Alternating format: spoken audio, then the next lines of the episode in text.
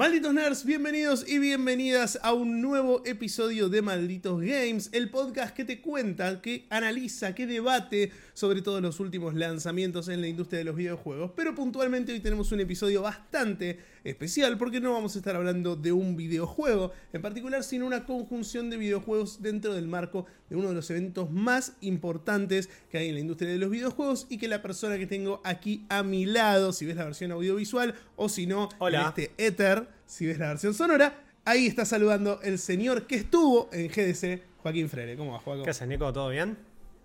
Todo muy bien. ¿Vos? Todo bien, onda? todo bien. Bueno, llegadito hace unos días nomás de eh, todo el, bueno, un- unas merecidas vacaciones, pero que también incluyeron el marco de la GDC 2023 en la ciudad de San Francisco, como todos los años, en el Moscone Center, la Game Developers Conference, que como vos bien dijiste, es uno de los eventos más importantes en materia videojuegos en el año y que, bueno, está definitivamente apuntado, pero cuando digo definitivamente es a un 95% apuntado a desarrolladores de videojuegos, eh, personas que van a buscar trabajo, personas que van a mostrar sus portfolios, personas que van a hacer networking, a conocer títulos independientes en desarrollo con demos que van a buscar publishers o directamente gente que quiere ir a escuchar a otros profesionales eh, y profesionales grosos de la industria, porque ahí van todos, desde Santa Mónica Studios, Naughty Dog, todo- todos los estudios de Xbox Game Studios, Bethesda, Nintendo, HAL Laboratories. O sea, este año también, en comparación al año pasado, tuvimos un despliegue gigante, pero es definitivamente un, un, eh, evento que está apuntado a eso, a desarrolladores que... eh, Digamos, es como un evento completo, todo el pack. Tenés el pack laburo, tenés el pack eh, conocimiento, tenés eh, incluso el pack de ir a escuchar una charla de audio sobre un problema específico que estás teniendo dentro de tu juego y agarrar al speaker cuando sale y preguntarle, che loco, tengo este problema y ni chat GPT me puede ayudar. ¿Qué hacemos? Bueno, y ahí intercambiar un poco y tener un ida y vuelta con gente muy grosa, que bueno, también ya en un ratito les voy a estar contando, porque nosotros también estuvimos con referentes de la industria hablando un poquito de todo lo que se viene. Me interesa, me interesa un montón todas esas anécdotas y todo lo que nos vas a contar en este episodio, Joaco.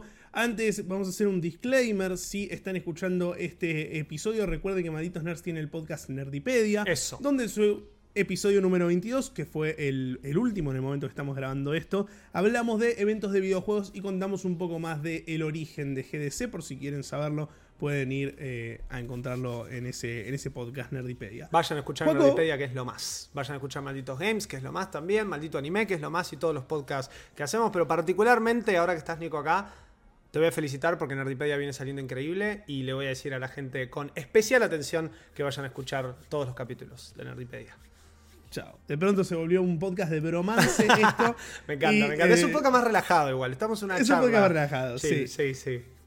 Me interesa saber. eh, vamos, a, vamos a ir a- al lado más, quizás, eh, experiencia personal de esto. Que es. Te bajaste del avión, llegaste a la puerta eh, de donde se hace GDC, del lugar donde El se hace Moscone GDC. Center, sí. Del Moscone Center, exacto. ¿Y, y qué hay? ¿Qué se siente estar ahí? Uh, qué lindo, qué linda pregunta. Bueno, eh, para quienes saben y para quienes no, eh, yo soy una persona extremadamente afortunada y lo voy a decir así. Soy una persona que tiene muchos eventos internacionales encima. Eh, E3, GDC, Brasil Game Show, Festi Game Chile, eh, bueno, me falta Gamescom, es un gran pendiente y Tokyo Game Show, pero ya llegarán. Y definitivamente el, el feel, el, sentimiento antes de llegar a un evento, sea cual sea, sea GDC, sea E3, sea BGS, lo que sea, es siempre el mismo, ¿no? Es ese hype y ese olorcito a videojuegos que, que empieza a llegar cuando ya, digamos, pasaste migraciones, agarraste tu valija, pediste el Uber, estás en camino al hotel y ya empezás a ver carteles, GDC 2023 por todos lados, eh, los primeros días que, bueno, GDC tiene una estructura en donde normalmente, G- a ver, GDC es un evento que está pensado, no como le dije al principio, no solamente para la parte del desarrollo, sino también para la parte del networking. El networking, lisa y llanamente, es la acción, dícese de aquella acción de interactuar con colegas o potenciales inversores para proyectos o potenciales empleadores, eh, en donde uno va, se toma unas cervezas, se toma un alguito, no necesariamente tiene que ser nada con alcohol, y intercambia tarjetas, muestra proyectos, lleva una laptop, lleva un iPad, eh, eso hay de miles de colores y situaciones. Y en, esa situación, digamos, de, networking es justamente la charla, el ida y vuelta. Entonces uno siempre está bueno que eh, cuando va tenga, ya sea periodista o sea desarrollador, lo que sea, eh, haya como una especie de intercambio interesante. Y ese intercambio interesante empieza a darse eh, desde el domingo ya anterior. GDC son cinco días, de lunes a viernes, de los cuales los primeros dos días, lunes y martes, están más centrados en lo que se llaman workshops, que son eh, una especie de charla, pero más orientado a la interactividad. Y hay mucho evento de justamente reunión y networking entre desarrolladores, publishers, periodistas y demás, que, bueno, ahí es donde, por ejemplo, tuvimos muchos de los eventos donde pudimos probar, que ya vamos a estar eh, eh, ahondando en eso, probar juegos en exclusiva, demos, tanto de Xbox como indies más chicos, como títulos gigantes de Tencent. O sea, eh, se da un poco todo, todo ahí. Entonces es como que la joda arranca el domingo. Y el domingo también es el día en donde nosotros podemos ir a buscar nuestro batch, ¿no? Que es como un poco uno cuando, cuando no conoce, es muy difícil imaginarse eso, pero ya habiendo ido hasta incluso a una Argentina Game Show acá, es como que el, look de la persona, del conferencista o de la persona que está en GDC es el batch colgado, ¿no? Es la tirita con el cartoncito y el cartoncito tiene el nombre, la empresa, el, em, sería el puesto y directamente el QR. Con ese QR, bueno, ya les voy a contar, pero podés hacer distintas cosas. Entonces ahí empieza un poco. Y esa es la sensación. Es como que bajarte del avión, subirte al taxi, empezar a ver los carteles. Si llegaste medio sobre la hora, ya empezar a ver gente con los baches. Ya empezar a escanear, ¿viste? Y uno va viendo y dice, ve PlayStation Studios, Santa Mónica Studios, Naughty Dog. Y decís, pa, ¿dónde estoy? Bueno, eso es GDC. Es tremendo, es tremendo todo el universo de posibilidades que se abre ahí en, en todo esto que me estás contando. Eh, y contanos un poco, digamos, de, la experiencia, quizás de, ya cuando cruzas la puerta, cuando estás adentro del evento. Vos decís que hay un montón de colegas, que hay un montón de empresas. ¿Cómo es la, cómo es la movida desde, desde una.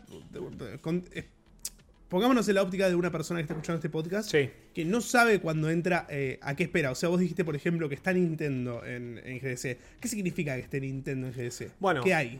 Justamente eh, GDC es, un evento que, a diferencia de otros eventos que están más orientados al, consumidor, al consumer, como es el caso de 3 hace ya unos años, o incluso E3 e en su momento es más exclusivo de prensa o de, o de industria, eh, Viste, bueno, cualquiera que haya visto eh, cualquier serie estadounidense en donde van a estos eh, expo floors, viste, de eh, que tenés los booths gigantes, que son básicamente secciones que cada empresa tiene. Bueno, la presencia de marcas en GDC se da de esa forma, al igual que en E3. Nosotros tenemos un show floor gigante que está dividido en dos pabellones. Imagínenselo como, bueno, si son de Argentina y pudieron ir a cualquier evento de la rural, por ejemplo, en la feria del libro, digo, cada marca tiene su espacio donde venden, donde muestran, donde presentan. Entonces esa es una de las formas en las que las empresas pueden estar, pero también, como dije al principio, es un evento que va mucho por el lado de los negocios y el networking. Todo eso está apuntado directamente a em, que la presencia de marca puede ser lisa y llanamente una sala de reuniones. Entonces capaz uno revisa el Expo Floor, ¿no? Es como el mapa de las empresas en las que están y ve Nintendo of America. Y decís, uh, voy a poder probar juegos de Switch. Bueno, Capaz que no es así. Y hace dos años que no viene haciendo así y que, por ejemplo, bien puesto el, ejemplo de Nintendo, Nico, eh, solamente tiene una presencia a través de la posibilidad del business. Pero no es que uno va a hacer business directamente con Nintendo. En general lo que suele suceder es que Nintendo recibe desarrolladores, en su mayoría independientes, para poder evaluar proyectos y, por ejemplo, darles dev kits para que puedan desarrollar sus títulos para Nintendo Switch, para que puedan sacarse dudas de cómo es publicar un título en Nintendo Switch y un montón de otras cosas que capaz ya es entrar más en, en lo que es el marketing de videojuegos y la técnica, que la gente sabe muy bien, porque nosotros por detrás de esto nos dedicamos a eso también, pero que capaz no es para explicarlo ahora porque es un poco más extenso. Cuando quieran hacemos un podcast de marketing de videojuegos, no hay ningún tipo de problema. Pero bueno, va un poco, va un poco por ese lado, eh, Nico. Entonces, es como que la presencia de marca no necesariamente implica una presencia en el show floor o una presencia directa con un posible consumidor o con un attendee, que sería la palabra en inglés, como para decir el participante de la expo. Eh, esta es mi cuarta GDC. Yo tuve la suerte de poder ir en 2017, 2018. Después, bueno, 2019 no fui. Pandemia, coronavirus, ya lo sabemos. Eh, vuelve en 2022, que sí tuve la chance, incluso los que vienen siguiendo malditos hace casi un año, vieron perfectamente todo el contenido que hicimos con Flor Rossetti en esa edición. Y bueno, este año tuve la suerte de poder volver a asistir junto a Santi y a Maxi Peñalver.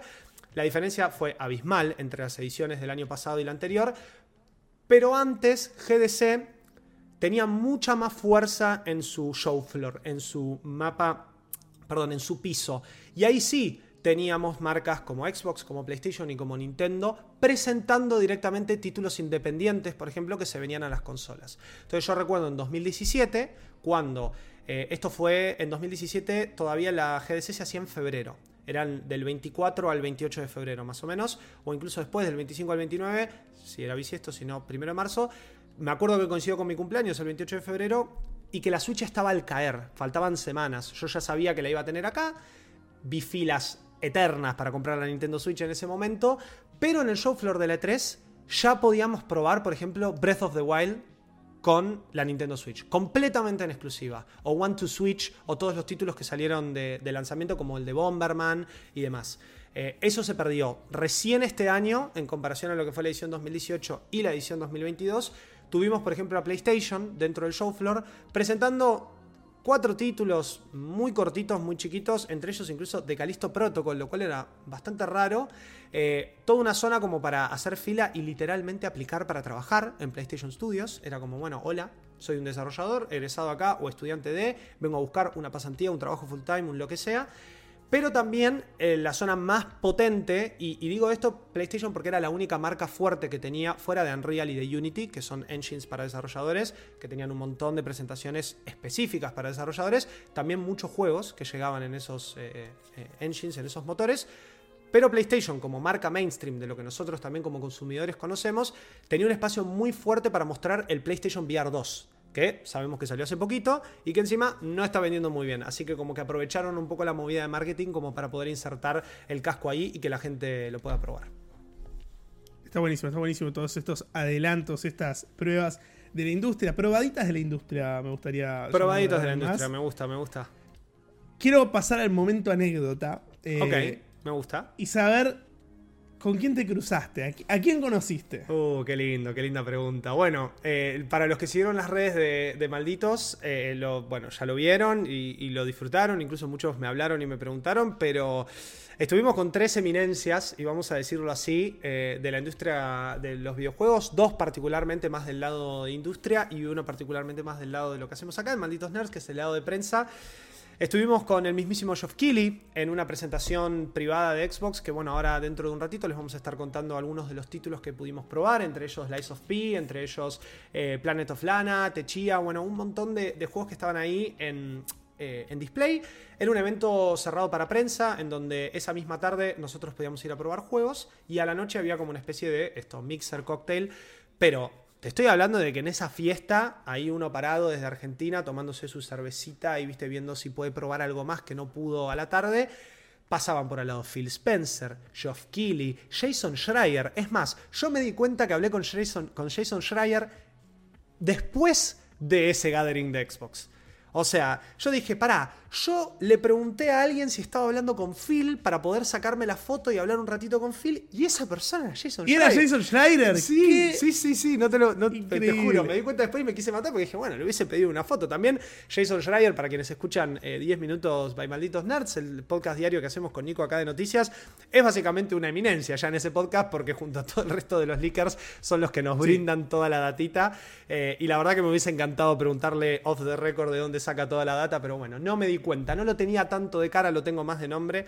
Pero bueno, eso, o sea, así como te agarrabas tu, pinchito, tu empanadita, porque por alguna razón había empanadas, eh, y tu, tu cervecita, tu traguito, estaban ahí paseando las eminencias. Entonces sí, estuve con Geoff Keighley, estuvimos hablando del Summer Games Fest, nos invitó personalmente a Summer Games Fest, así que estén atentos porque quién te dice, malditos nerds, eh, hace presencia, pero eh, sí se conoce al medio, nos preguntó por The Game Awards, nos preguntó cómo nos había ido en cuestión de, bueno, de números, de cómo le habíamos pasado, si nos había gustado el show, me pidió como, viste, un poco de feedback, yo me puse muy nervioso porque dije, yo no le puedo estar dando feedback de The Game Awards a Geoff Keighley, pero eh, buen dato es que el tipo conocía nuestra transmisión, lo vio, nos dijo que era extremadamente profesional lo que hicimos, así que bueno, nada, Joff, no creo que estés escuchando esto porque no lo vas a entender, pero te agradezco muchísimo porque la verdad que fue, una, gran situación, sí, un crack, la verdad. Y bueno, estuvimos hablando de eso, obviamente me tomé el atrevimiento de felicitarlo por, bueno, no solo lo que hace con The Game Awards, sino también con Summer Games Fest.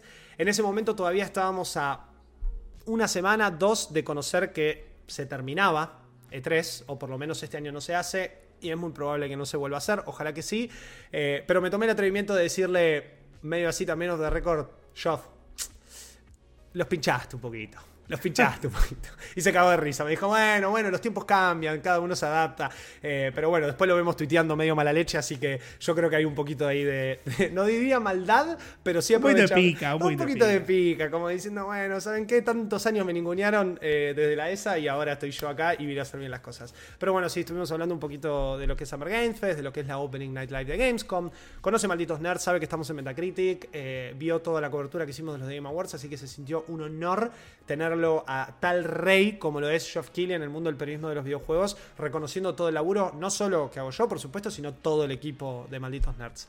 Y en esa misma fiesta, así, Tuki, surgió una charlita y una foto con Phil Spencer, ¿no? ¿Quién te dice? Me vuelvo loco, el tío Phil. El tío Phil, sí. ¿Qué se siente eh, hablar con el tío Phil? Uh, fue tremendo, fue tremendo. Mira, estoy pensando si en alguna de las E3 o en alguna de las GDCs o en alguno de los eventos que me ha tocado o que he tenido la suerte de poder cubrir, si en algún momento, viste, hablé con, pero tanto tiempo, porque fue casi 15 minutos de charla con, Phil, em, si hablé con alguien tan arriba en la industria, pero viste, cuando decís de arriba, estamos hablando lisa y de cargos y relevancia. Phil Spencer es, y perdón mi francés, pero es el fucking CEO de Xbox.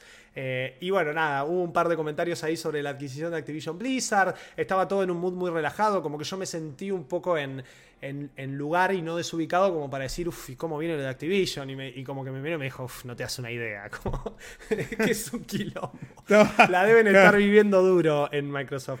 Pero sí, le conté sobre Malditos Nerds, le conté lo que hacíamos, eh, me preguntó de dónde éramos, me preguntó, eh, me dijo, cuando le dije que era de Argentina, me contó que estuvo con el, bueno, con toda la delegación argentina de desarrolladores que también se acercaron a GDC y a los distintos eventos de networking que sucedieron en... Em, en el marco de la GDC y que nada, que le encanta Argentina, que quiere conocer, que le encanta nuestro vino, bueno, los típicos comentarios, que pasa un Messi, un Maradona por ahí, pero sí hablando mucho de eh, lo que se viene en Xbox, lo que se viene este año, eh, contándole también que eh, Game Pass es realmente una solución por lo menos acá en, nuestro país, ni hablar de los precios localizados de Xbox, y que ya sabemos que también en Steam un poco se están yendo al carajo, pero Game Pass como solución, como, como servicio y las posibilidades que brinda, no en plan eh, de chupamedias ni nada por el estilo, sino siendo realista, siendo realista y, por mensajes que, nos llegan a nosotros o a las cuentas, a las cuentas de malditos nerds o los comentarios también que leemos en todos los contenidos que hacemos, que es verdad que hay mucha gente que está disfrutando esto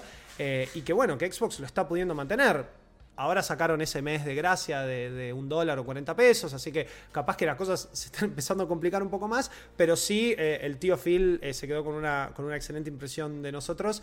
Y bueno, hablamos más que nada sobre eso, de lo que Game Pass significa no quiero decir en países subdesarrollados, porque capaz no me gusta hablar tanto así de, nuestro país, pero es definitivamente una economía en desarrollo, como se dice más en el ámbito del marketing, eh, y que, bueno, eh, Game Pass con su localización de precios nos deja acceder a un montón de títulos, eh, incluso Day One, especialmente los de Xbox Game Studios, y bueno, obviamente se lo tiramos en el marco del evento de presentación de los títulos, más que nada indies, pero algunos más fuertes de lo que llegan este año a, a Xbox Series S y Xbox Series X.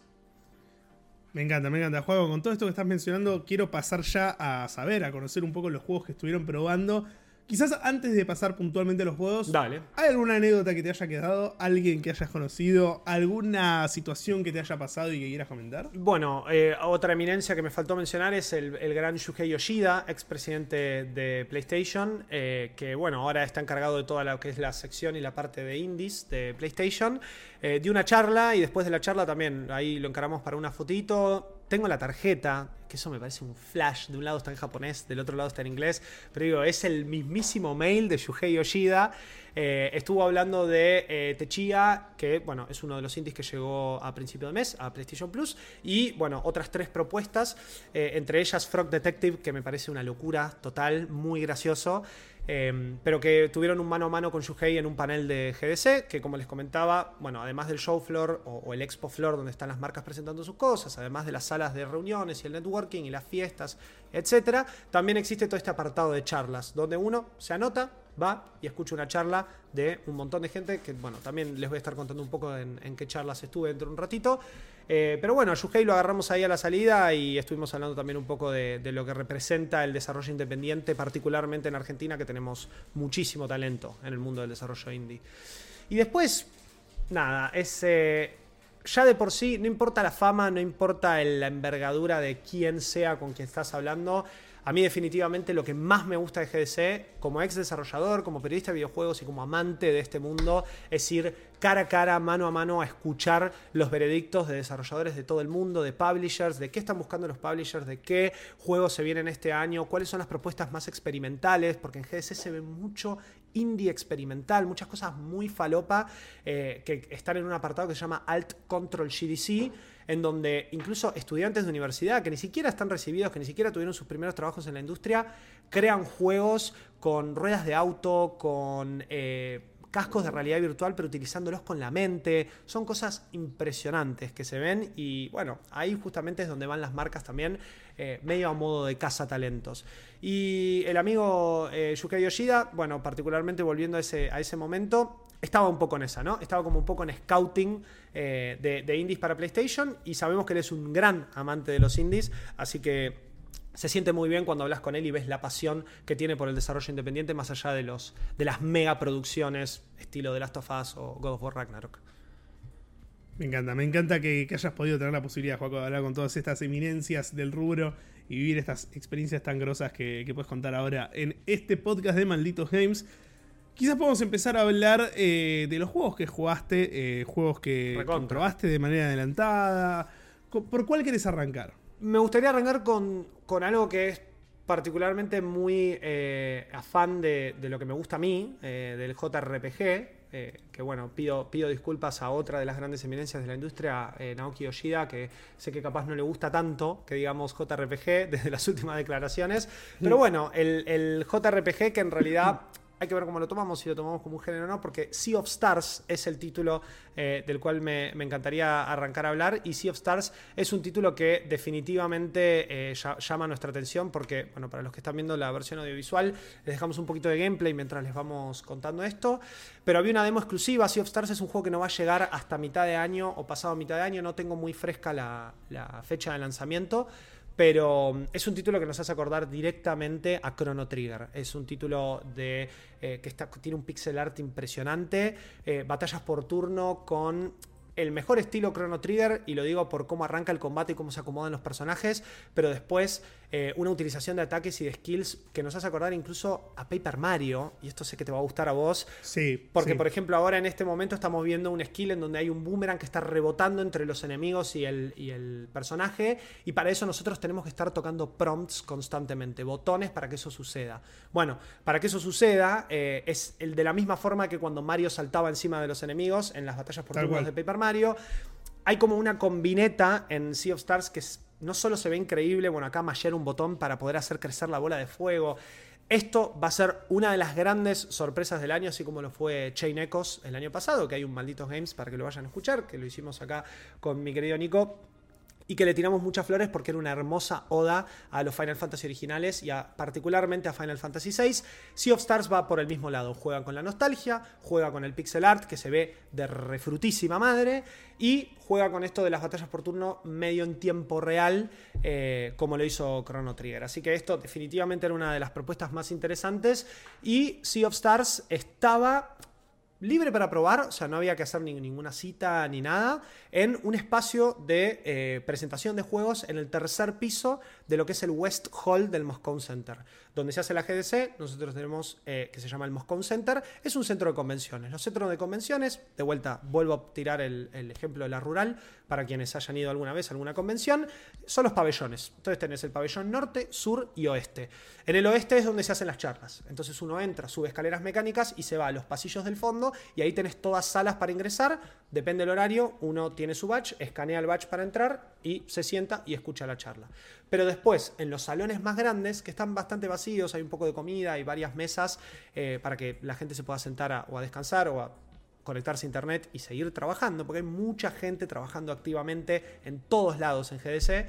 Em, había toda una sección de juegos en donde pudimos probar Techia, que es el título este eh, de, que está basado en, en la isla de Macedonia que fue uno de los títulos que se presentó en la charla que les comenté de Yuhei Yoshida, que estaba para probar, así como Sea of Stars también, así que fui directo a probar y era una demo de casi una hora y pico, así que la hice pelota, no me podían sacar de ahí. Y juego, cuando vos probás estos juegos, eh, que claramente son de manera adelantada, porque todavía no salieron, ¿existe la posibilidad de hablar con algún desarrollador? ¿Hay algún representante del estudio ahí? Bueno, muy buena pregunta. En este caso, para este espacio particular donde estaba Sea of Stars, no era, había un representante de GDC que controlaba obviamente quién se sentaba, cuánto jugaba, qué fila había y obviamente el trato que capaz se le daba a los controles, eh, pero no. En ese particular, en general, cuando nosotros tenemos las demos, por ejemplo, eso pasa mucho en E3, en GDC también, en el antiguo GDC, en el antiguo Expo Floor, o incluso si uno va a una cita privada como periodista, también obvio, sí, ahí sí tenemos desarrolladores, tenemos o gente del, directamente que trabaja con el publisher que puede responder cualquier tipo de duda o que obviamente también puede como ayudarte dentro de la experiencia si es que, no sé, la demo no tiene un tutorial o algo por el estilo. Particularmente con of Stars no, me hubiese encantado, me hubiese encantado y hubiese improvisado una entrevista. Eh, lo que sí te dejan es grabar. Yo fui con mi trípode, con mi celu, me, grabé un poco de gameplay ahí como para, mostrarlo. Es básicamente esto que están viendo en pantalla. Eh, esto obviamente está capturado directamente, yo lo grabé con el celular, pero bueno, estuvimos ahí subiendo también un poco a las redes de malditos eh, durante mi estadía en, GDC, para quienes los pudieron ver en vivo.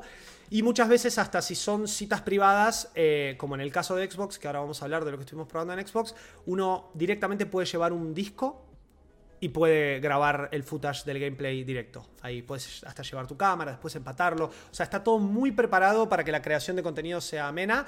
En este caso particular de Sea of Stars y el espacio, me parece que era más como un venga, pase y juegue. Eh, y son todos títulos que salían particularmente este año. Perfecto, perfecto. Eso es algo que, para quien esté escuchando el podcast, se puede cada vez menos, pero se puede vivir un poco cuando vamos a eventos nacionales también. Recuerdo el último Argentina Game Show que se hizo el año pasado, donde podíamos probar eh, un poquito de One Piece Odyssey, que eso también era, era antes del lanzamiento. Eso es algo de ese estilo, pero obviamente llevado a una potencia mucho más eh, grande. ¿Querés pasar al siguiente juego, Juaco? Dale, dale, de una. Te, estoy dejando elegir el orden a vos. Está muy bien, está muy bien. Esto es eh, producción en vivo, así que acá, mientras me están sosteniendo la charla, acá con Nico, yo estoy eligiendo directamente el próximo juego que vamos a hablar un poco de lo que pudimos probar en el marco de eh, este evento que les comentaba de, Xbox. Esto se llama Lies of P, que es básicamente oh. el Souls-like de Pinocho que venimos viendo hace rato y que, bueno, fuera de los gameplays que se pudieron ver, tuvimos la suerte de, probar, de poder probarlo mano a mano. Nico, esto es una bomba. Ha sido una, ¿Es una bomba. Sí, sí, sí. Eh, antes de que pases al juego, me interesa saber cuál es la relación con Xbox. ¿Va a llegar a, Game Pass día 1 esto? No tengo el dato. Eh, y lo pregunté y no solo eso, sino que no me lo podían confirmar. Así que eh, por la, capaz que está confirmado y la. O sea, no pude hablar con un desarrollador, pude hablar con un representante del publisher que estaba presentando varios juegos. Sé que era una persona que también estaba como medio en distintas estaciones.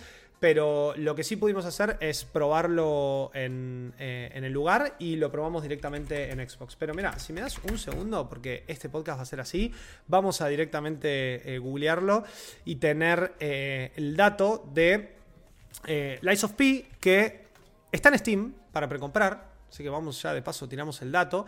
Esto tiene fecha prevista para agosto de 2023, así que llega a PC. Pero es, eh, es multiplataforma, exactamente. Sí, sí, llega a todas las plataformas. PlayStation 5, PlayStation 4, Xbox One, Windows, Series X y Series S. Sí. Nosotros lo probamos directamente en el marco del evento de Xbox, así que lo probamos en una Series X en 4K 60 FPS. Hermoso. Sí.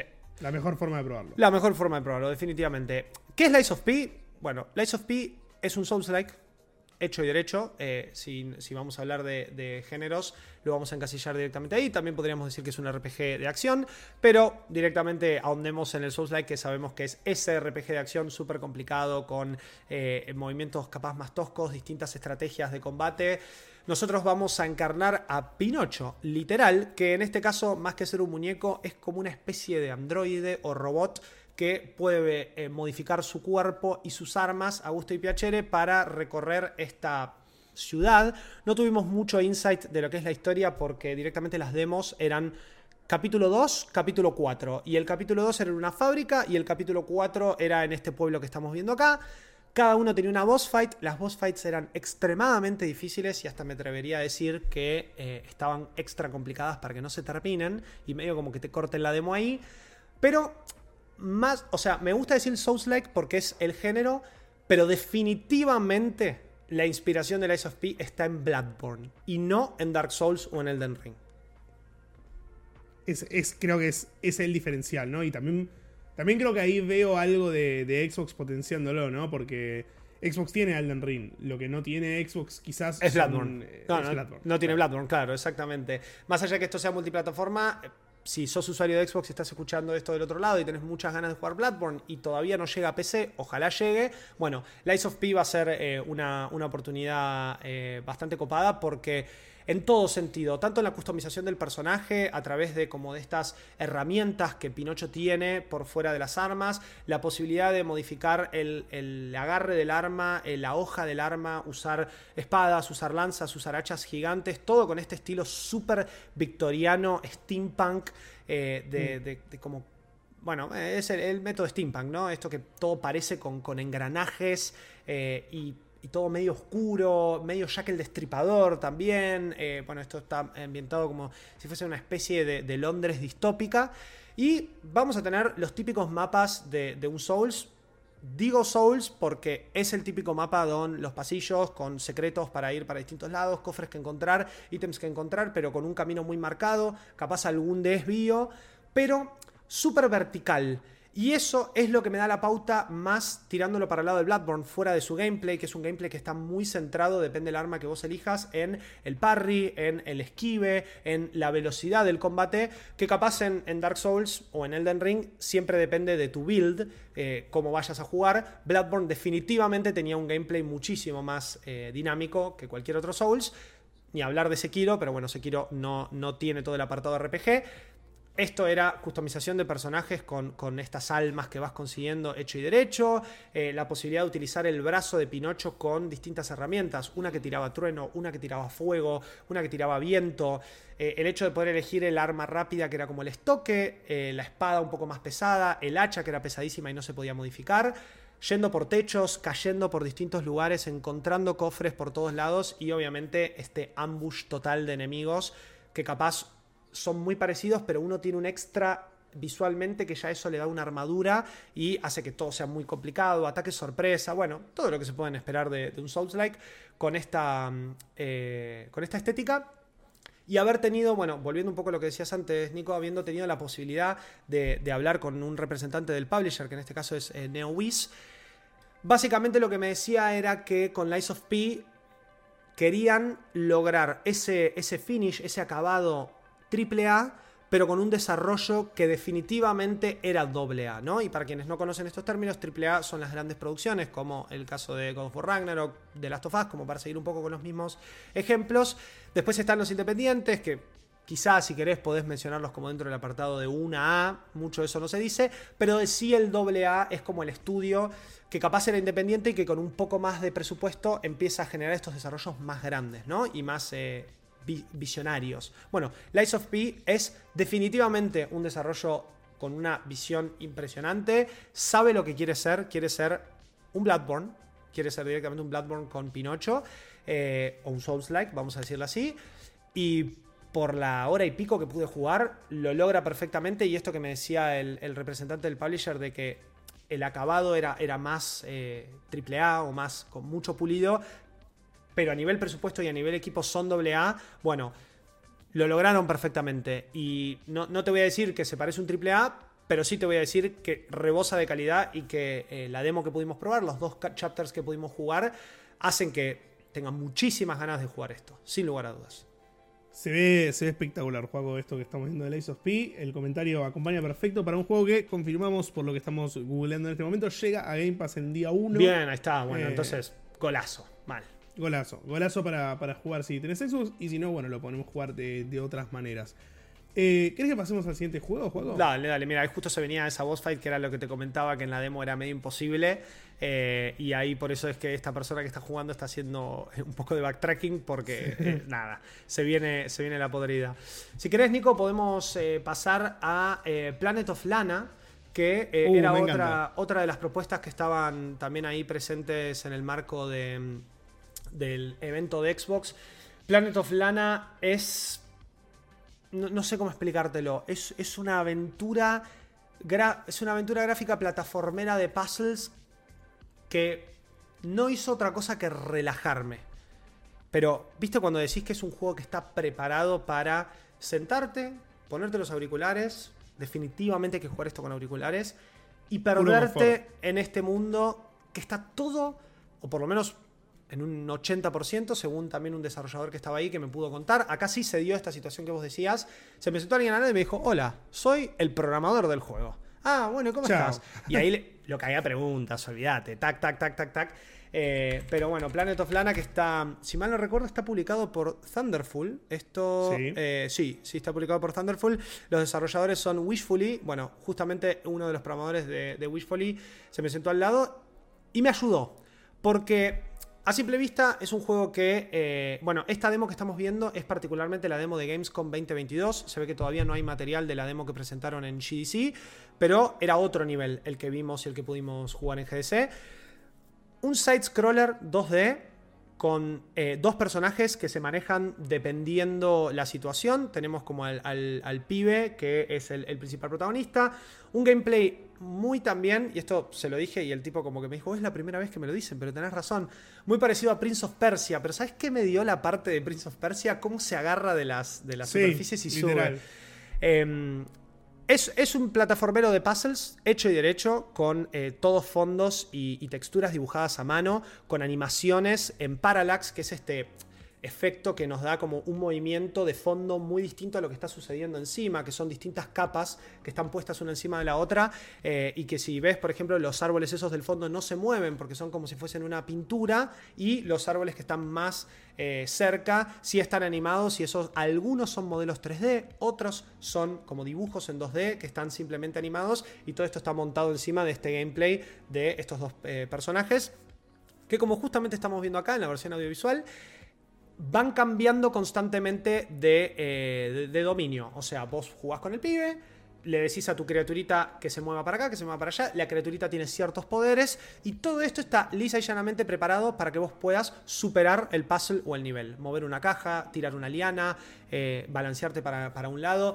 Yo creo que capaz que la innovación acá, para quienes jugaron Limbo, para que quien jugaron cualquier título de Playdead se van a encontrar muy en casa con, con, Planet of Lana, pero me parece que acá el verdadero diferencial está en lo que es el arte y la música, la apuesta.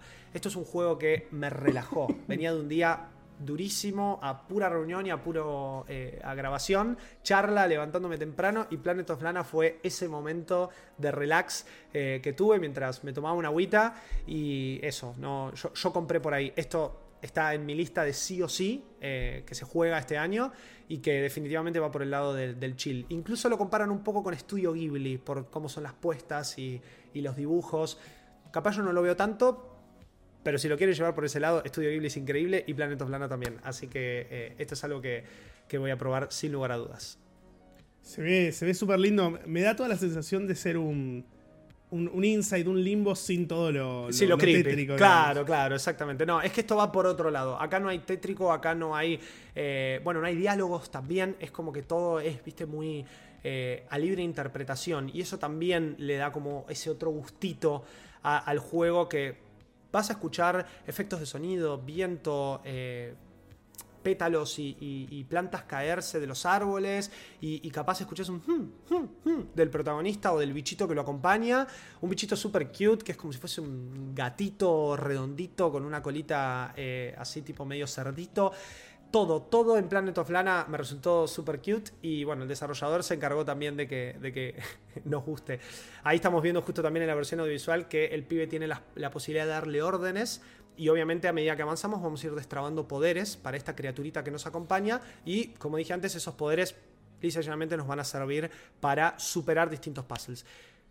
Te diría, no lo vi en la demo, particular la que probé, pero te diría que esto hasta ni tiene combate. Es más un evitar el combate o evitar la situación de peligro a través de la resolución de un puzzle particular. Casi hasta te diría como medio Oddworld, ¿viste?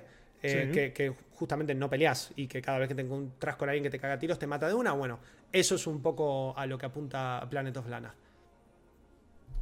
Está, está excelente, se ve súper bien. Un juego que también está súper anticipado. O sea, a Planet of Lana le vienen dando marketing, le vienen dando difusión en eventos todo el tiempo. En Reddit me acuerdo que hubo meses donde vos entrabas y te aparecía la publicidad de Planet of Lana. Así que ojalá que, salga dentro de poco porque tengo muchas ganas de, de ver de qué se trata. Como también tengo ganas de que nos cuentes, porque ya salió y hay mucha gente que lo jugó, pero ¿qué se sintió jugar Techía antes de que salga? Uh, Techía, bueno, en realidad fue justo en, paralelo a, lo que, a lo que estaba por salir, porque, bueno, Techía llegó a PlayStation Plus, eh, creo que la misma semana que estábamos en, GDC. Eh, un título que está eh, basado en las islas de, si mal no recuerdo, que es Macedonia, capaz me estoy equivocando. Eh, pero bueno, es, son el desarrollador es un desarrollador que es oriundo de esas islas y que básicamente creó este título de, también de puzzles en 3D. Algo que nos hace acordar un poco más a Zelda que, como el caso de Planet of Lana, a, una aventura, digamos, side-scroller en 2D. Pero que, mm, a ver, la demo eran los primeros momentos del juego. Eh, Techia tiene un problema bastante heavy que es que tiene un tutorial muy largo y que capaz a la hora de probarlo ahí y teniendo poco tiempo era como más jugar el tutorial que otra cosa. Eh, particularmente después en otro momento de GDC pudimos probar una demo más avanzada y la verdad que visualmente este juego se ve increíble y que es, otra de esas propuestas muchísimo más eh, relax que, no, no, van a buscar ni, la atención del jugador ni el... Eh, ni el combate constante, ni, nada que nos pueda llegar a generar un disgusto. Esto es eh, misterios en una isla que, eh, bueno, tiene mucho de civilizaciones antiguas, de dioses que le hablan a esta, a esta piba. Eh, por los gameplays que pudimos ver, esta piba se transforma en distintos animales para superar también distintas, distintos obstáculos. Ni llegamos a eso para que te des una idea, pero ya de por sí con las visuales, los em, bueno, los escenarios, lo que pudimos recorrer y los pocos puzzles que pudimos eh, jugar, se sintió increíble y lo primero que hice cuando llegué con mi suscripción de PlayStation Plus fue bajarlo. Así que está ahí en el backlog para probar. Pero es un juego que está hecho por tres personas, o por lo menos así se expresó en la, charla de, de Shuhei. Shuhei adora este juego, dijo que es una de las pocas veces que compró tan rápido una propuesta indie cuando se la vinieron a, a presentar y definitivamente quiere hacer algo con esta cuestión de la aventura 3D. Sin, sin tanto la parte del, o, del combate tan extremo, sí en la resolución de puzzles, en el, en el crafting de algunas cosas, en, la resolución de, bueno, de misterios tanto principales como secundarios que hay por, por todas las islas que vamos a ir recorriendo. Eh, Pero bueno, se siente increíble. Yo los primeros gameplays que había visto tenía un poco de miedo con el gameplay de Techia, se veía bastante duro. Debo decir que al probarlo, y bueno, después obviamente también probando la, versión final, no, no, no, hay ningún tipo de, problema. Y es algo que puedo recomendar al, al 100%, porque además parece de plastilina. Esto parece eh, eh, tipo The Nightmare Before Christmas, ¿viste? El extraño mundo de sí, medio stop motion. Claro, exactamente. Eh, y bueno, ahí, bueno, justo en la versión audiovisual estamos viendo que hay posibilidades como de, cambiar la ropita, de, customizar al, personaje. Es súper, súper wholesome. Se ve muy Zelda todo, pero Zelda Muy Zelda, sí, sí, sí por momentos lo, visual se ve medio Wind Waker, por momentos la jugabilidad es medio Skyward Sword. Es que está como muy en ese mood. Es que, bueno, justamente la parte de Wind Waker es un poco esto de recorrer las islas y tener todo ese paisaje de horizonte y mar todo el tiempo. Lo cartoon, ¿no? También, así que diste en el clavo con la comparación porque, porque Wind Waker es una buena forma de compararlo. Sin toda la parte que tiene Zelda, ¿no? De, bueno, de, la acción, de la fantasía y de. Esto, esto va más un poco por otro lado. Eh, pero bueno, si les gustan las aventuras 3D, no se pueden perder Techía. Capaz que estás escuchando esto y ya lo jugaste. Pero bueno, tuvimos la posibilidad eh, esa semanita justo que, se lanzaba o a una semana de lanzarse, no me acuerdo, de poder probarlo ahí en GDC y de también hablar un poco con, el desarrollador cara a cara, que se nota que es una persona que está extremadamente orgullosa de lo que logró hacer con Techía y de poder mostrarle al mundo eh, de, dónde él, de dónde él viene y, de, contarle todo, de su cultura, de su historia, de sus costumbres. Eh, Techía es realmente un juego para relajar y para descubrir algo que probablemente nunca hayas escuchado en tu vida. Si tenés PlayStation, sobre todo, ya lo puedes ir a descargar con tu suscripción de PlayStation Plus, que es uno de los primeros juegos que salieron, si no es el primero.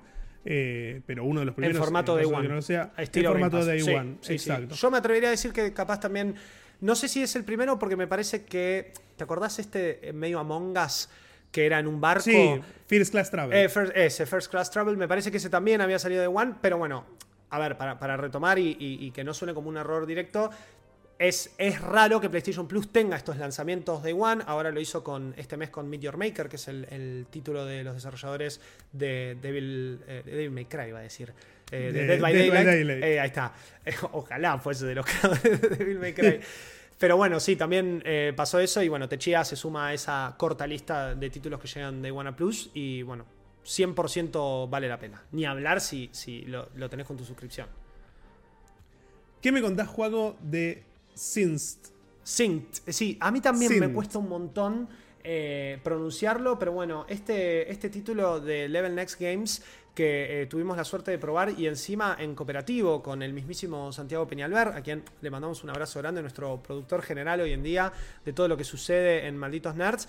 Eh, la gente de Tencent nos invitó directamente a probar Synced y mirá, voy a ser honesto. Y pido perdón al, al PR que esté eh, escuchando esto y haciendo la bajada. yo le tenía cero fe. Fuimos con Santi como diciendo, esto es un looter shooter, vos jugaste a Rider, sí, ¿te gustó? Y más o menos, sí, pero sos de Destiny, sí, pero bueno, Destiny es un caso excepcional. Y terminamos maravillados. Esto es un título que va a llegar eh, completamente gratis a las plataformas. Es un título cooperativo, o por lo menos como su página, eh, perdón, Level Infinite es el desarrollador, lo dije mal antes, me corrijo. Em, lo, toman como un match-based roguelite hero shooter. O sea, si jugaste Avengers, qué mal ejemplo igual que di, pero si jugaste Avengers, vas a encontrar en, en Synced esta cuestión de eh, tener un hub, tener como toda la posibilidad de manejar tu inventario, todo lo que looteaste en la misión, eh, cambiar tus skills, cambiar tus armas, cambiar tu clase, hay distintas clases para cada personaje. Y después ir al medio, elegir la misión, drop out, drop in, drop out, tuk, y terminar la misión y volver al hub. O sea, es esa la dinámica de Sync. Sync es un título de disparos en tercera persona que, bueno, como le dice acá, es de a, de o sea, vas a ir entrando a distintas instancias de forma cooperativa. El hub es medio MMO light. ¿Esto qué, significa? Significa que es medio masivo, donde hay algunos personajes eh, o otros jugadores, perdón, con los que podés eh, interactuar. Y hordas de enemigos, eh, capaz hasta a veces muchos enemigos que te, daban a pensar un poco si no hay una inspiración medio Musou, ¿no? En la cuestión, porque cada personaje tiene sus habilidades especiales con las que puede limpiar medio una horda de enemigos con unas bombas. Eh, tiene su ataque melee, tiene su arma, la vas modificando, vas consiguiendo eh, munición a medida que avanzás. Las zonas están medio delimitadas, algunas son más amplias, otras son más cortas. Pero lo que terminó de sorprender de Sync fueron dos cosas. Una es que va a ser completamente gratis, esto ya lo dije, pero cuando uno prueba esto y termina entendiendo la calidad del producto y que después llegue gratis, lo primero que uno piensa es de microtransacciones. Bueno, estuvimos hablando con, tres de los desarrolladores, un productor, un game designer y un programador, que eran eh, oriundos de China. Eh, bueno, esto obviamente está bancado por Tencent, así que se entiende un poco que, venga desde, desde, las tierras orientales de China, pero... la verdad es que la comunicación fue increíble. Yo pensé que íbamos a tener eh, algunos problemas de comunicación, pero la comunicación fue increíble y lo que ellos dijeron es, cuando nos dijeron que era gratis, nos dijeron, ya sé lo que vas a pensar. Vas a pensar en microtransacciones, vas a pensar en, cuestiones predatorias. Bueno, lo primero que hicieron fue atajarse y decir, esto va a tener microtransacciones, pero a nivel cosmético. No a nivel de pay to win. Después veremos qué termina por suceder. Y la otra cosa que nos gustó, porque obviamente está buenísimo que te digan que esto es gratis, es una mecánica particular que tiene, que lo diferencia de cualquier otro looter, shooter, match-based, roguelite que tiene, eh, es que como que no sé en qué, en qué parte de la historia, porque obviamente no vimos mucha historia, vimos algunas cutscenes. Se ve de fruta madre. Esto está hecho en Unreal Engine 4, ni siquiera en Unreal Engine 5, pero un Unreal Engine llevado al extremo. Em, y funcionaba muy bien el cooperativo. Es que los personajes tienen la posibilidad como de absorber la energía de los enemigos, que los enemigos son como una raza alienígena que invadió la Tierra y nosotros somos el último bastión de defensa de la Tierra. Eso es bastante cliché. Tienen como la opción de absorber el poder de los enemigos y tienen un poder que lo pueden utilizar ellos para ataques especiales, como lo estamos viendo acá en la versión audiovisual, que es como que viste que él tiene un brazo medio como tecnológico, muy parecido a las skins que estamos viendo de los enemigos, pero también eso se puede transformar en una especie de mecha que vos mandás a combatir mientras vos te estás cagando a tiros con todos. Y creo que la mejor comparativa es Astral Chain.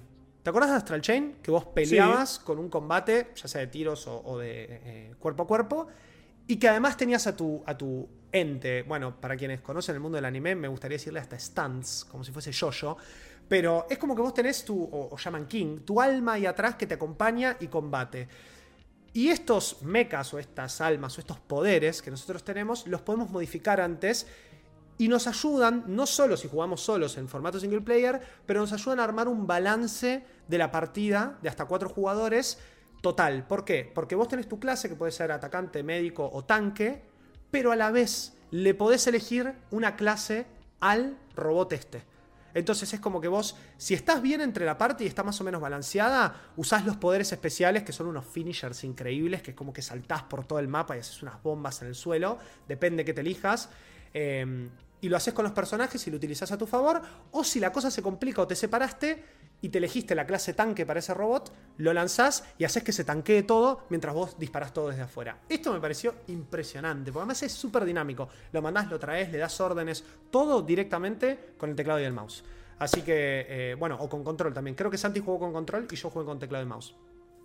Esto, más que sea gratis, más que se vea bien, yo por lo menos un mes lo voy a jugar. Si después se mantiene o no, no lo sé. Pero esa, ese es mi veredicto final con, con.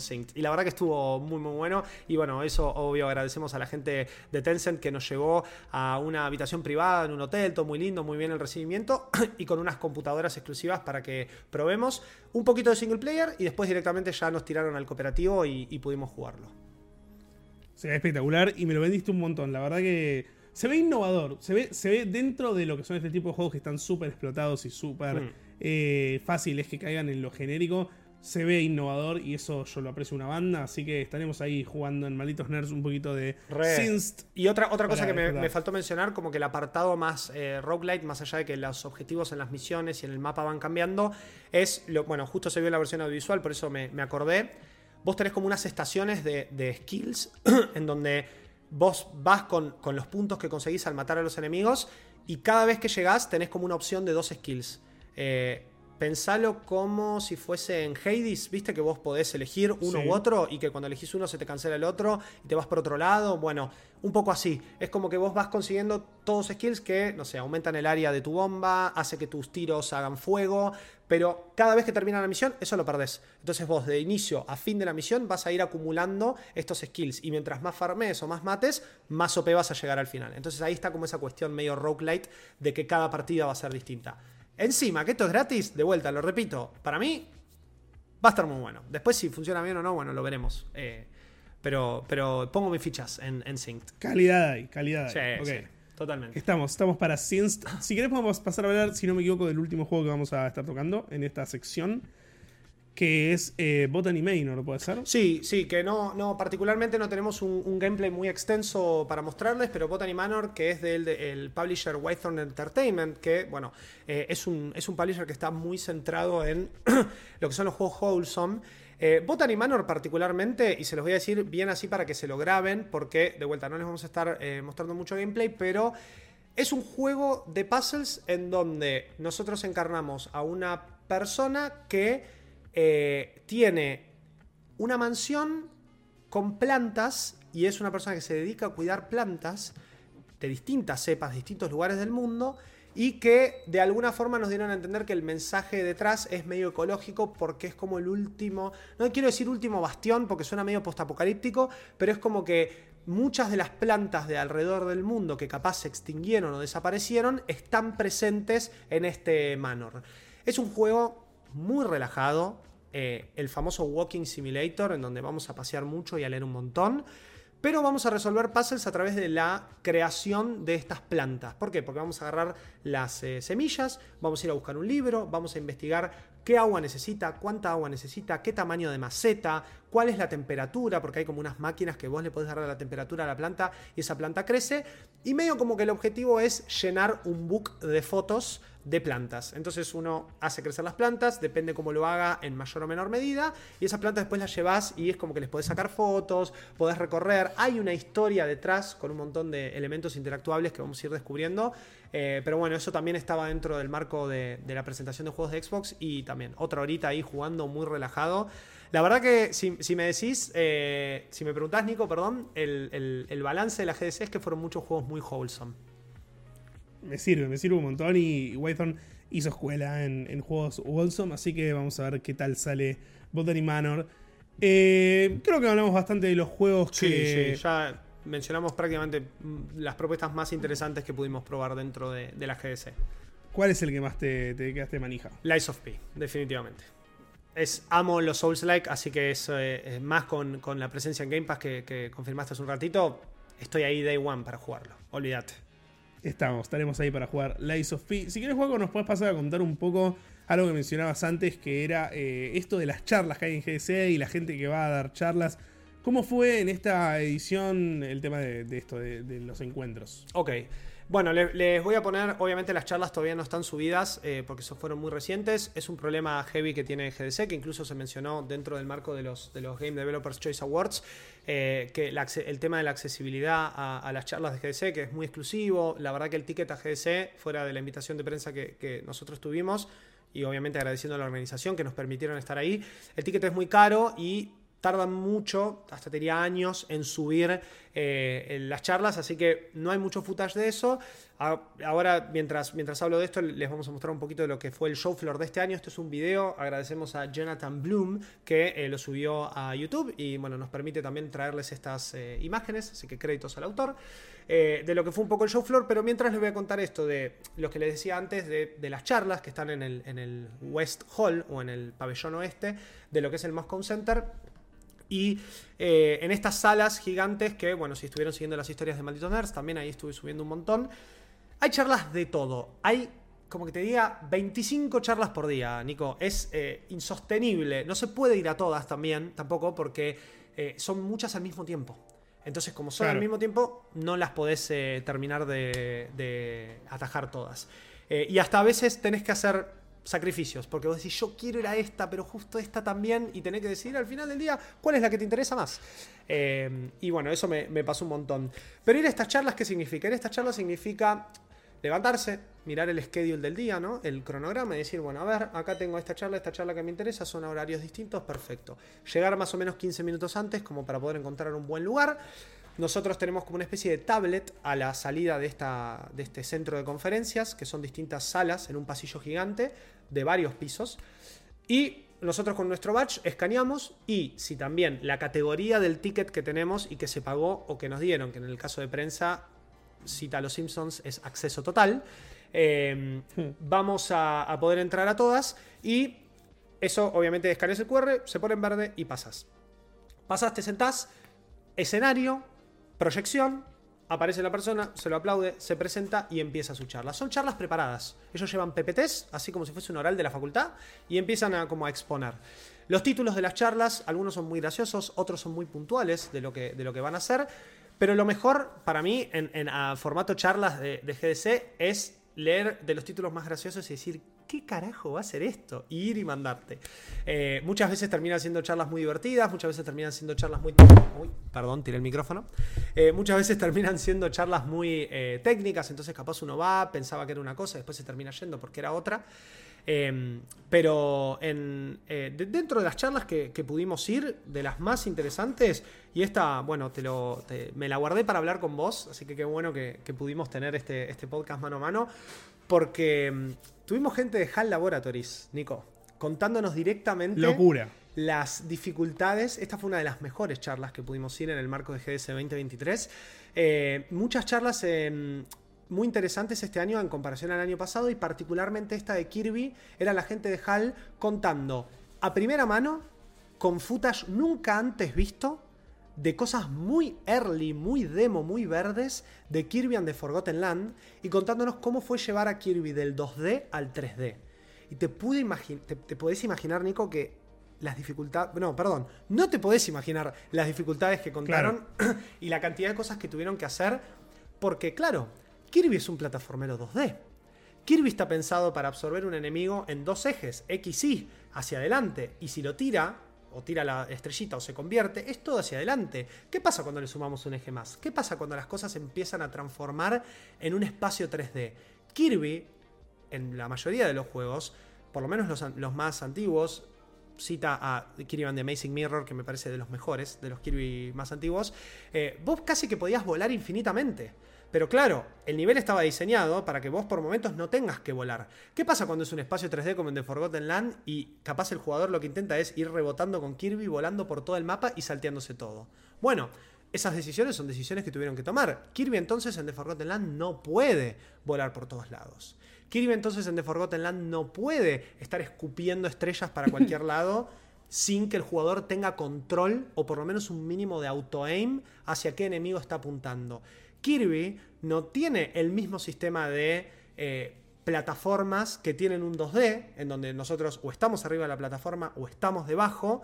Pero ¿qué pasa cuando estamos de costado? O cuando le pegamos de costado a un enemigo? ¿O qué pasa cuando vamos a saltar y no nos queda más poder para flotar? Bueno, son un montón de cosas que eh, eh, tres japoneses de, de HAL Laboratories, obviamente con sus debidos eh, traductores, eh, presentes, unos capos, los traductores traduciendo en vivo casi lo que decía eh, el muchacho de Japón. Pero bueno, el muchacho de Japón lo digo así porque no me acuerdo el nombre, pero era el productor general de Kirby. O sea, estamos hablando de una de las eminencias de la parte de Nintendo que, crea esto y que, bueno, nos contaron mucho esto de cómo fue las dificultades de, de pasarlo al 2D, del 2D al 3D. Y la verdad que estuvo súper, súper interesante y hasta bueno, habían ambientado toda la sala con muñequitos de Meta Knight, de Kirby, eh, había cajas de The Forgotten Land y de eh, Return to Dreamland, de Dreamland Deluxe. Hablaron también de por qué sacaron Dreamland, del- Dreamland Deluxe después de lo que fue The Forgotten Land. Creo que en esto coincidimos, Nico, pero The Forgotten Land es uno de los mejores juegos de Kirby que hay ahí afuera. Eh, pero también es uno de los mejores porque no solo revolucionó la fórmula, sino que además lo hizo de una forma increíble. Entonces muchos nos preguntábamos, che, ¿por qué después sacan un re- refrito con muchas cosas nuevas, obviamente, como lo tiene Dreamland Deluxe y lo cubrimos en un Malditos Games, así que lo pueden ir a, escuchar. Pero ¿por qué volver al 2D? Bueno, porque justamente de la misma forma en la que existen Mario 2D y 3D, y muchas de estas cosas Nintendo lo hace, como que tiene sus spin-offs, pero también se mantiene muy fiel a la saga. eh, a la saga principal, digo, de, de sus distintas IPs, lo que ellos dijeron es, nosotros no queremos dejar de hacer Kirby 2D, pero queríamos tener el desafío de poder llevar Kirby al 3D. Y fue un verdadero desafío. Como decía, desde las libertades al jugador, las posiciones de cámara, el auto-aim, cómo se comporta Kirby en un espacio 3D versus en un espacio 2D. Entonces, justamente al sacar Dreamland, Dreamland, Dreamland perdón, Deluxe, lo que decían es, nosotros podemos. En HAL Laboratories nosotros podemos desarrollar un Kirby 2D con la excelencia que un Kirby 2D significa, pero también lo podemos llevar al 3D.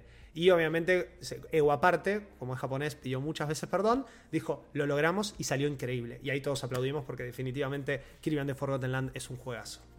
Es un juegazo absoluto y encima esta charla que tuviste la suerte de ir, Juaco, y te envidio un poquito, no te voy a mentir. Eh, te pido mil disculpas, pero, bueno, te la estoy contando mano a mano acá en un contenido. Sí, sí, está pronto. Eh, pero lo que voy es, es, una charla que fue tan importante que medios de todo el mundo, los medios más importantes de todo el mundo, sacaron no una, sino varias notas de, esta charla y de lo que estuvieron diciendo. Incluso un titular que se repitió mucho fue que en un momento de la charla ellos dijeron eh, que todavía no habían llegado a hacerlo, que esperan hacerlo en el siguiente juego, pero que ellos están buscando el Breath of the Wild de Kirby. Oh, me pongo loco. eso sí, sí. Eso ahí fue una locura, la expresión de todo fue como un general, viste, así de respiración, como diciendo, por favor háganlo. Yo creo que The Forgotten Land, más allá de estar basado en niveles, demuestra que eso se puede hacer, pero sí entiendo por qué todavía no lo lograron. Y eso es algo que capaz desde el lado del consumidor, sin ir a estas charlas, sin tener la posibilidad de estar en estas explicaciones, que de alguna forma es mano a mano con quien produce los juegos de Kirby hace años, eh, es muy difícil de, entender y de, poder demostrar. ¿Por qué, Nico? Porque, claro, es el tipo contándote las dificultades que tuvieron de llevarlo al 3D, incluso teniendo un sistema de niveles como tienen todos los Kirby's. Ahora, ¿cómo, perdón el francés, carajo hacen para llevarlo a un mundo abierto? Bueno, yo creo que es un paso a la vez. Pero sí, definitivamente eso es algo que se dijo y definitivamente es algo que esperamos. Y yo creo que con la charla quedó muy en claro que todavía tienen varios desafíos. Así que capaz que hay un The Forgotten Land 2, capaz que hay algo más antes de poder llevar Lo esperamos. a ese nivel. Lo esperamos ya mismo ese Forgotten Land 2. Ojalá que ya esté en desarrollo porque la verdad que es un juegazo de Kirby. ¿Alguna otra charla, juego que hayas eh, disfrutado? Sí, Nico, dos más que las voy a comentar así por encima. Si pasamos a, la última parte de este podcast que va a ser hablar un poco de los Game Developers eh, Choice Awards que, pudimos ir, que es, bueno, ahora se los voy a contar, pero es básicamente una premiación al estilo de Game Awards que se hace en el marco de GDC. Otras dos charlas que estuvieron extremadamente interesantes y que de una no esperaba absolutamente nada porque era una charla de audio y yo en mi vida hice audio para videojuegos, pero que fue eh, una charla de The Last of Us en donde pudimos ver a los diseñadores de, o los sound designers, suena mejor en inglés, los diseñadores de los efectos de sonido de Naughty Dog, directamente contándonos cómo para The Last of Us Part 2, y obviamente después lo implementaron en Part 1, en el remake, hicieron todo un sistema de eh, latidos y de heart rate, o sea, de cómo le late el corazón tanto a Joel, a Ellie, como bueno, otros personajes, y cómo eso se traduce directamente en los efectos de sonido de respiración y que eso se traduce a la vez a la desesperación que ellos quieren hacer sentir al jugador. Eso me pareció impresionante. Fue una charla en donde se escucharon jadeos durante horas, o sea, fue una cuestión, por momentos era muy incómodo, pero claro, era un, eh, bueno, algo que tienen estas charlas, así como lo mencionaba con Kirby lo menciona acá, te muestran directamente los niveles de prueba. O sea, vi a Joel y a Ellie caminar por encima de cuadrados grises. Y son cosas que ellos en Naughty Dog utilizan para probar estas cosas. Entonces ellos tocaban un botón y spawneaban un clicker. Y claro, te mostraban en un gráfico cómo al ver el clicker, Joel se asustaba, le subía el heart rate y automáticamente la programación interna hacía que los eh, jadeos empiecen a ser más profundos. ¿Por qué? Porque Joel se ponía nervioso. Pero eso no estaba relacionado directamente al evento dentro del juego de encontrarse un clicker sino que estaba relacionado a que como se encontró un clicker, le sube el pulso cardíaco y como a una persona normal le sube el pulso cardíaco, eso automáticamente si tiene que correr o escaparse, se traduce en de un a un así todo súper, súper intenso. Estuvo buenísimo. Eh, y bueno, obviamente cada bicho era distinto. Porque decían, Joel no le tiene el mismo miedo a un clicker que que le tiene un infectado normal, que que le tiene uno de estos gordos gigantes que te tiran eh, las, las, bolas de baba. Eh, no es lo mismo que cuando se tiene que enfrentar a mercenarios que le están disparando. No es lo mismo si está solo o si está con Ellie. Bueno, todas esas cosas se tuvieron en cuenta y se armaron todo un sistema dentro de The Last of Us eh, Part 2 y después obviamente en Part 1 en el remake, que estuvo buenísimo también escucharlo de primera mano. Después otra charla que tenía que ver con los puzzles de Tunic. Básicamente el puzzle designer de Tunic nos contó cómo fue crear un juego en donde casi que te diría el 60% de las cosas no se pueden leer, porque están todas hechas eh, en. están eh, escritas, perdón, en un idioma muy propio del juego. Eh, después también nos, nos comentaron cómo muchos de los sonidos que se escuchan en Tunic son sonidos que están deformados de distintos idiomas, como si fuese el, el idioma de los minions, ¿viste? Que los minions hablan en, en una mezcla de mil de idiomas, eh, italiano, español, japonés, bueno, como Sí. todo junto. Eso lo hicieron también en Tunic. Y el puzzle designer particularmente comentaba que fue muy divertido cuando lanzaron el juego, empezar a ver streams, empezar a ver contenidos de gente que descubría mecánicas que en Tunic están disponibles desde el primer momento, y no las voy a spoilear, pero que nunca a un jugador regular se les ocurriría hacer. Y que eso no lo descubrís hasta que no empezás a avanzar en el juego y encontrás las páginas del manual. Recordemos que Tunic tiene una mecánica muy interesante, que vas encontrando páginas del manual del juego. Es como que rompe un poco la cuarta pared, como si vos te comprases ese juego físico y tuvieses ese manual en mano.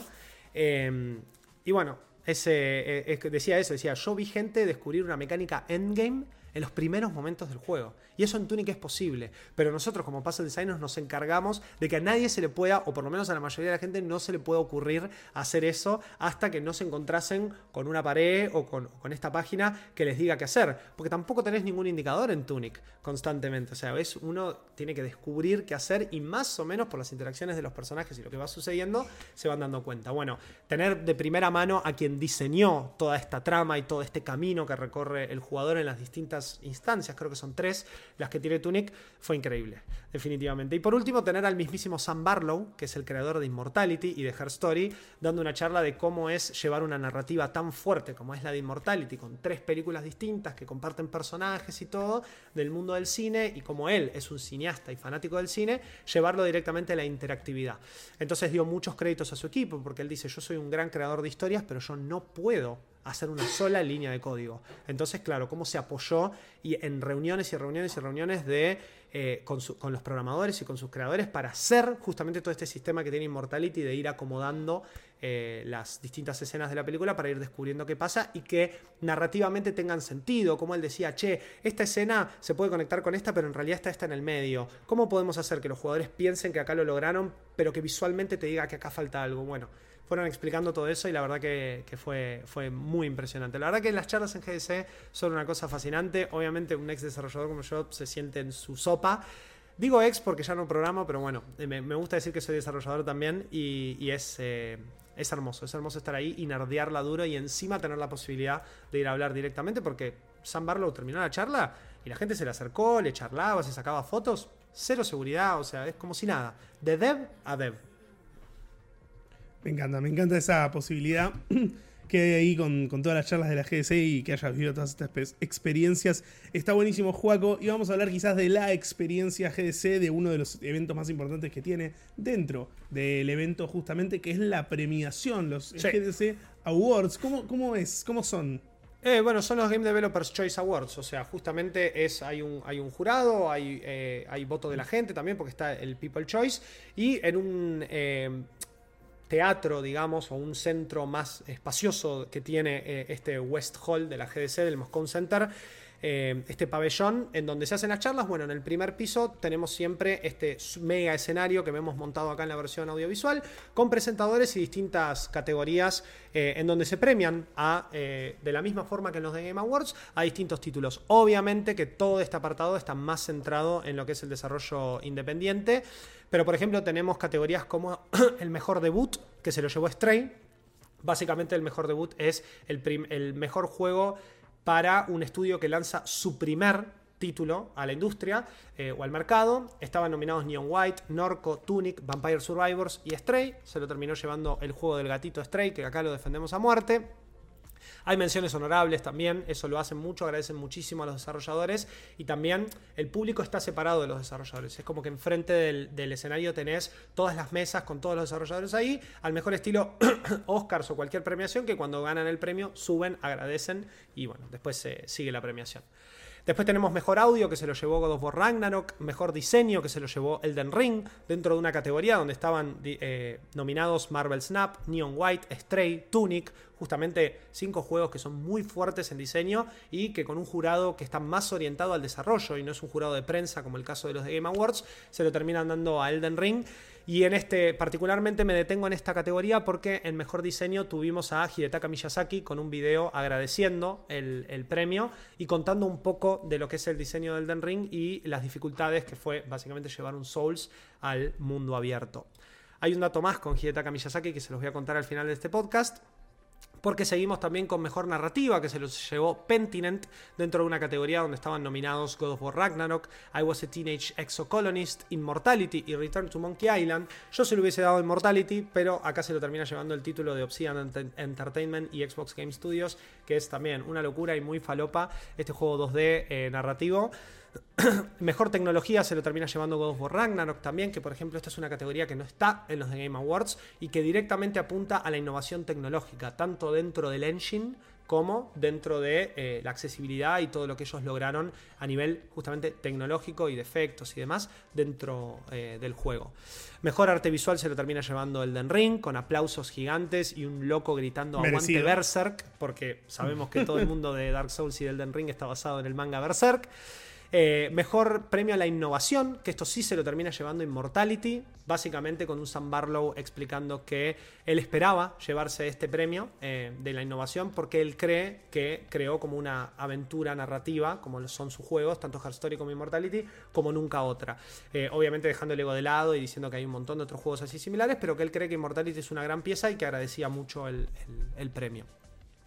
Después tenemos eh, impacto social, mejor premio de la audiencia, que esto sí lo vota la gente y lo terminó, se lo terminó llevando God of War Ragnarok.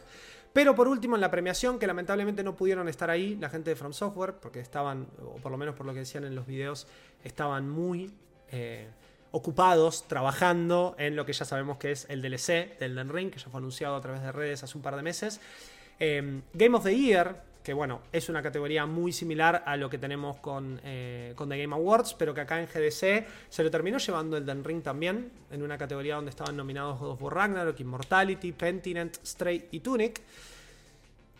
Y particularmente después de eh, el, digamos, el premio que se le otorga a Elden Ring, otro video de Hidetaka Miyazaki en donde él dice, mira, yo este video lo grabé por las dudas, creo que todos los nominados hemos grabado un video por las dudas porque no podíamos estar ahí en San Francisco, eh, no sabíamos que íbamos a ganar, así que si yo a ganar esto, como que lo agradezco, pero particularmente haciendo también hincapié en eh, mejor diseño, que es el otro premio que se llevaron, se llevaron tres premios, eh, dijimos artes visuales, perdón, artes visuales, diseño y juego del año.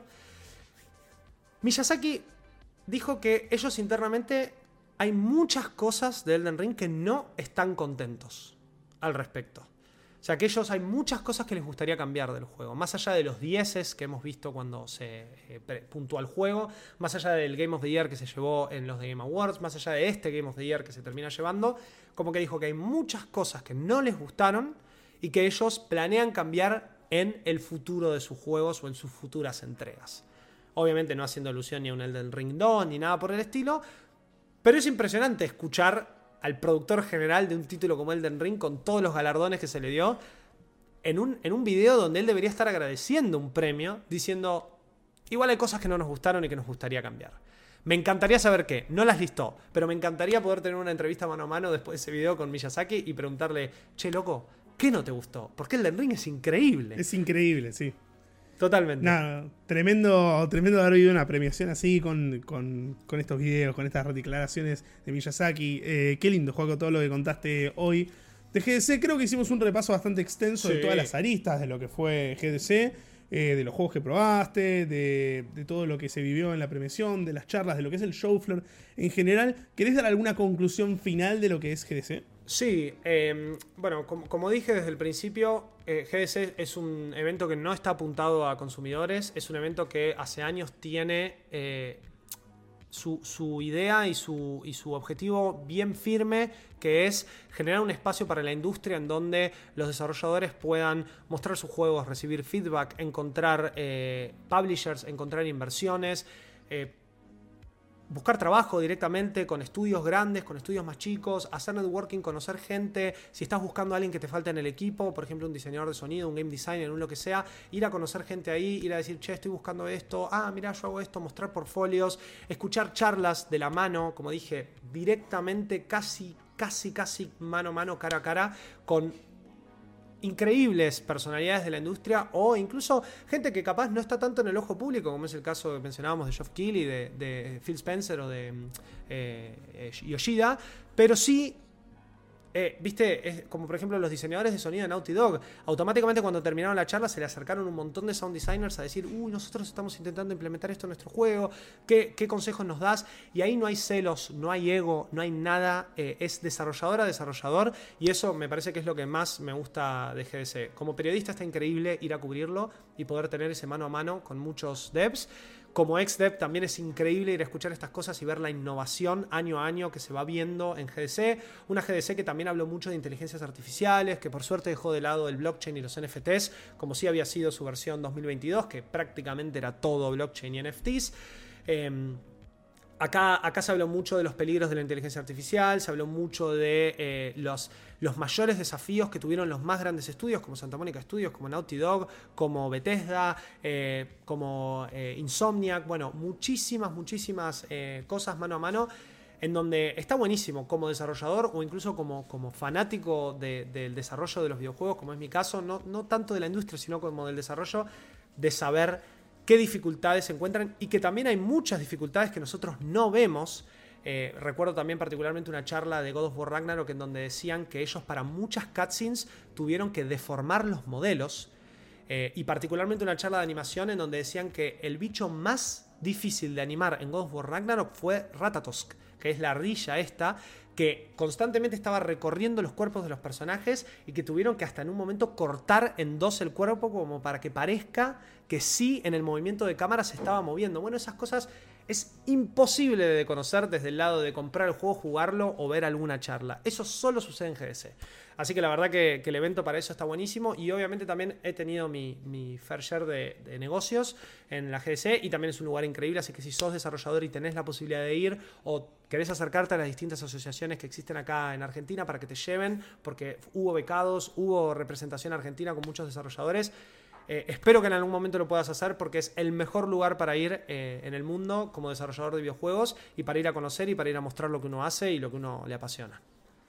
Me encanta, me encanta todo lo que contaste, Juaco, y te agradezco un montón por toda esta data y este tiempo compartido en este podcast, porque es un gusto escucharte hablar de GDC y de todo lo que viste. Muchas gracias, Nico, es un gusto hacerlo con vos también, y muchas gracias, excelentes preguntas, y espero que del otro lado también lo hayan disfrutado. Y bueno, se termina este especial GDC 2023, y quien les dice, nos vemos en el próximo Malditos Games.